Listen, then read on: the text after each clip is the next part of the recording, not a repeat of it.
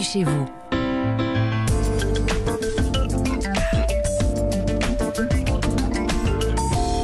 Comme tous les samedis, avant d'aller euh, feuilleter Paris Match, un petit coup d'œil sur le logement en France, l'immobilier. C'est bienvenu chez vous, bien sûr, et c'est évidemment avec Christophe Bordet. Bonjour. Bonjour amis vendeurs et acquéreurs. J'ai hérité d'un immeuble avenue du Général Brunet. Et J'envisage de le vendre. Je vous en donne 5 millions 5 millions. Pas mal. Pas cher. Bonne affaire. C'est pas cher, hein Bon.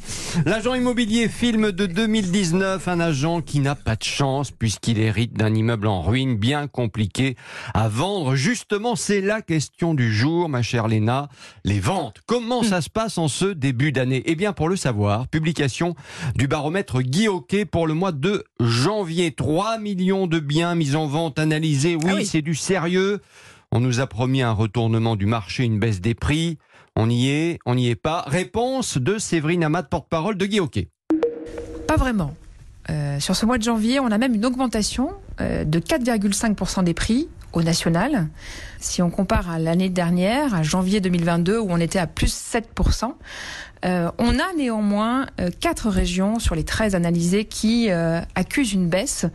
Auvergne-Rhône-Alpes avec moins 7% des prix, suivi de l'Île-de-France avec moins 4, puis le Grand Est avec moins 4 aussi, et enfin la Nouvelle-Aquitaine avec moins 3. Baisse des prix donc dans quatre régions Mhm. seulement. Comment ça s'explique? Tiens, l'île de France Tiens au donc. hasard, allez. le poids des passoires en fait énergétiques euh, sur le marché parisien parce que c'est là où il est le plus prépondérant. On parle de 23% en termes de poids des passoires sur le marché euh, francilien, euh, ce qui peut induire euh, et ce qui peut générer du coup cette cette baisse des prix. En vrai, Christophe, la, la moyenne des mises en vente des passoires thermiques susceptibles de tirer les prix vers le bas, ça reste assez limité. Hein. Oui, oui, sur l'ensemble du territoire, on est à 8% de passoires énergétiques en vente contre 7% il y a un an. Donc là aussi, la grande envolée des logements F et G sur le marché.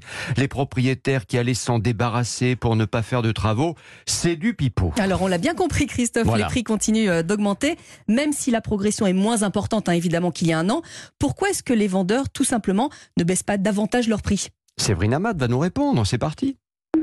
On est face aussi à des vendeurs qui ne sont pas en position de baisser les armes et de baisser les prix plus que ça. Ils restent convaincus euh, que l'estimation euh, euh, est au plus juste et que les, les biens vont se vendre parce qu'on est globalement dans un marché tendu avec des acquéreurs qui, euh, euh, qui sont en, en force et euh, en recherche active d'un bien. Donc euh, aujourd'hui, parler de baisse du marché, d'effondrement et de grande batterie des prix, on en est très très loin. Et puis alors les, les vendeurs, vous savez, ils sont quand même 60% à racheter juste derrière un logement. Hein. Donc voilà, ils ont besoin d'un bon apport.